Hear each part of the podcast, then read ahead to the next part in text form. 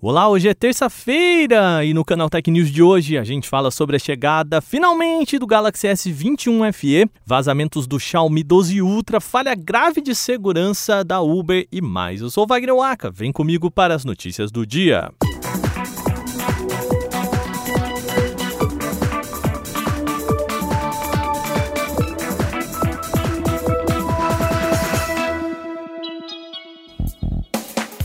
A Samsung finalmente anunciou o Galaxy S21 FE com processadores Exynos 2100 e Snapdragon 888. Assim como antecessores, a novidade chega para oferecer o que a linha S21 tem de melhor, mas com aquele pacote mais acessível com cortes pontuais para reduzir o preço. O modelo brasileiro vai seguir a estratégia dos modelos principais da família e deve chegar trazendo o chip Exynos acompanhado de até 8 GB de memória RAM e até 256 GB de espaço para armazenamento interno, além da tela com taxa de atualização de 120 Hz. Apesar dos cortes, o aparelho ainda mantém elementos como vidro Gorilla Glass Victus, que promete maior resistência a impactos laterais de alumínio e certificação IP68 de resistência à água e poeira. O Galaxy S21 FE começa a ser vendido no dia 11 de janeiro, com preços que partem dos 699 dólares, algo em torno de 4 mil reais na conversão direta sem impostos. Quem quiser a versão com 8 GB de RAM e 256 GB de armazenamento interno vai precisar pagar 769 dólares ou algo equivalente a 4.400 reais. Apesar de ainda não haver detalhes sobre a chegada do aparelho ao mercado brasileiro, a Samsung já confirmou que novidades serão anunciadas em breve, tá bom? A ficha completa do S21 uma FE tá lá em canaltech.com.br.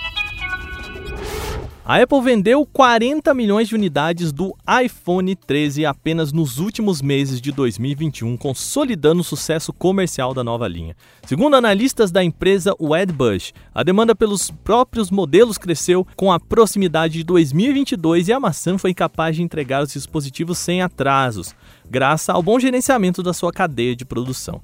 A consultoria também destaca ainda que dos 975 milhões de usuários de iPhone em todo o mundo, quase 230 milhões, um quarto aí aproximadamente, não atualizaram seus smartphones nos últimos três anos e meio. Isso pode ter contribuído para o crescimento de vendas da linha 13. Para os analistas, o aumento da procura de smartphones deve elevar a expectativa em torno dos óculos de realidade mista da Apple. Isso com o lançamento previsto para meados deste ano.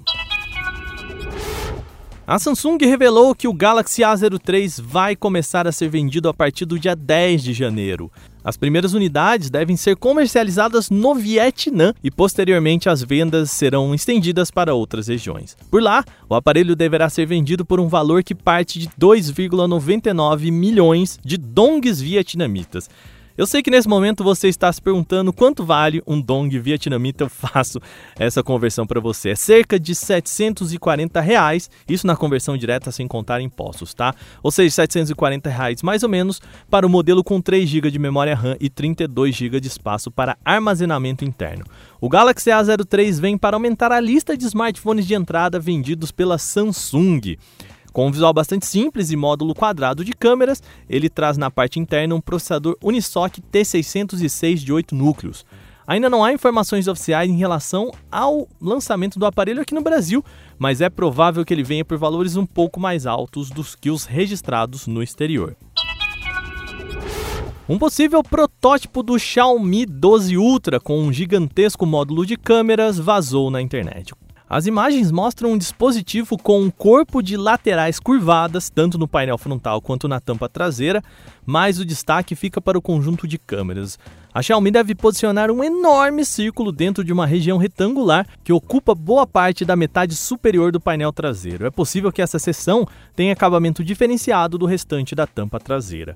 Outro rumor sugere que a Xiaomi deve apostar em quatro câmeras, sendo três delas dedicadas para zoom e sem presença de uma lente ultra-wide. Uma falha grave nos servidores da Uber pode permitir que invasores enviem e-mails para os usuários em nome da companhia.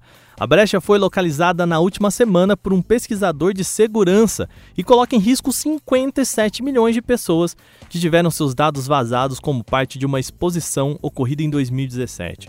Segundo o especialista, o problema está em um endpoint de um dos servidores da companhia que estaria suscetível a um ataque envolvendo a injeção de códigos em HTML. A falha permanece ativa e, enquanto não existirem indícios de exploração maliciosa, os detalhes devem ser mantidos em sigilo, já que a simples divulgação de informações técnicas pode incentivar criminosos a encontrarem uma brecha. Os usuários devem manter cautela quanto a todos os tipos de e-mail que chegarem em nome dos serviços ou da plataforma da Uber.